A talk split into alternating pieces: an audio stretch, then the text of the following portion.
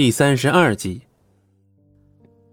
听罢，张璇顿时心下一沉，没想到二爷竟然得了绝症。这两天的时间，能来得及带上女友归来送终吗？二爷爷，嗯，那我还是先留下来。这两天你想什么？你你想干什么，我都陪着你。咱们一起一起走完最后一段路。张璇的声音变得有些低沉。二爷的最后时光，他不能缺席，一定要陪着。让二爷没有遗憾的离开。好，好，我的好孙子。二爷哭泣着摸摸张璇的头，脸上洋溢着幸福的笑容。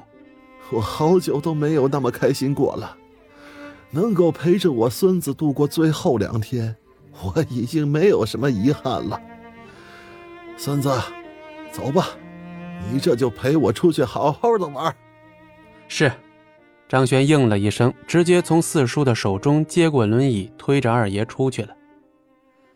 两天很快过去，清晨的阳光透过落地窗洒进了秦子涵的房间。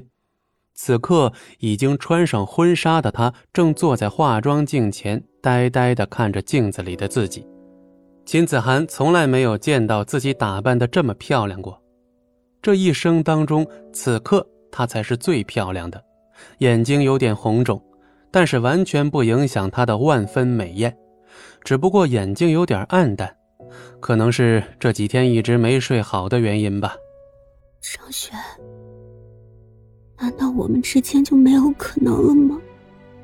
金子涵自言自语，眼角缓缓渗出了泪珠，直到现在，他还一直念着张璇。要是自己今天结婚的对象是张璇，该多好啊！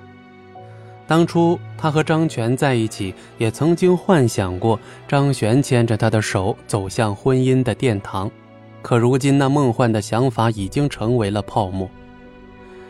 咔嚓，门锁转动，一对老夫妇从外走了进来。女儿，弄好了吗？时间快到了。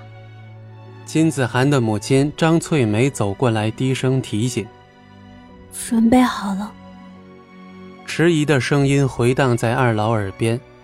本是大喜的日子，看到秦子涵眼角的泪水时，张翠梅顿时忍不住哭了。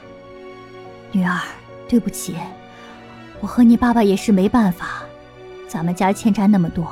再不赶紧把钱都还了，我们一家子都会活在噩梦之中，再难翻身了。秦子涵的父亲秦大龙也是神色暗淡的靠近。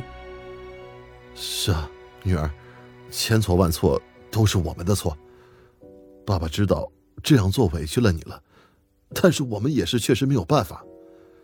其实，我觉得那杨峰也挺不错的，虽然人没张璇那小子帅。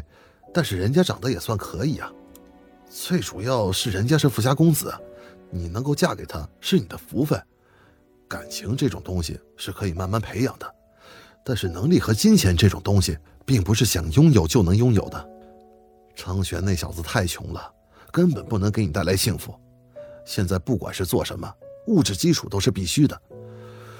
如果我们家没有欠债，我倒是并不反对你们两个在一起。但是现在不一样啊！唉，你还是想开一点吧，开开心心的结婚吧。秦子涵并没有说什么，自己的原生家庭便是如此，他也知道父母的无奈。若是自己不这样做，那他们一家人以后的日子都不会好过。怪就只能怪张璇太穷了。要是张璇真的能够有个千万身价，或者说张璇能够拿着钱来找他，哪怕是几百万，他也会毫不犹豫地拒绝这一场婚姻，然后直接扑向张璇的怀抱。只不过这都是幻想罢了。张璇怎么可能在这么短的时间内一下子拥有这么多钱呢？一想到这些，秦子涵忽然感觉自己似乎庸俗了。自己终将还是被物质打败，向现实妥协了。子涵，就在这时，穿着西装、带着胸花的杨峰大步走了进来。只见他笑着朝秦子涵跑过来，一边跑一边激动着说：“怎么样，弄好了没？让我先看看我老婆今儿到底美不美。”不过，当他看到秦子涵在哭泣时，他的表情瞬间阴冷。本集播讲完毕，感谢您的收听，我们精彩继续。